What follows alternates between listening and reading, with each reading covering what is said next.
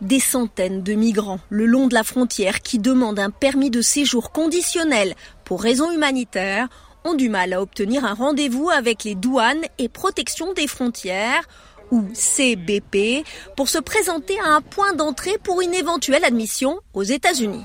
Angeline Castellano nous l'explique. On déprime, on a envie de pleurer parce que ça fait déjà si longtemps.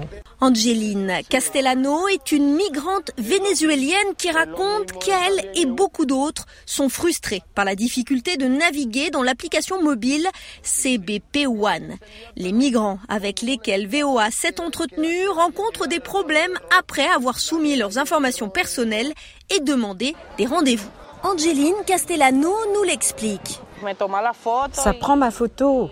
Elle est enregistrée et là, ça montre à quel pont je dois aller, la date et l'heure, mais ça n'envoie pas. Vous voyez l'option d'envoi, mais rien n'est envoyé. Des dizaines de migrants se trouvent sur le pont international Reynosa Hidalgo entre le Texas et l'État mexicain de Tamaulipas, essayant d'obtenir des informations. Il raconte que le temps imparti pour terminer la demande de rendez-vous n'est que de quelques minutes. D'autres disent que l'accès à l'application est bloqué. De nouveau, Angeline Castellano. On dirait qu'il ne l'active que de 8 à 9 heures du matin et après cela, il n'affiche plus rien, ni calendrier ou quoi que ce soit. Ariel France est un migrant originaire de Colombie. Erreur, erreur. Et la vérité est que je ne sais pas où aller pour pouvoir entrer légalement aux États-Unis. Le manque de culture numérique et les coûts élevés des données cellulaires rendent le processus plus difficile pour certains migrants, dont beaucoup se sentent également vulnérables et en insécurité au Mexique. Ariel France. Les choses sont compliquées pour nous. Nos familles attendent et beaucoup de gens n'ont pas d'argent.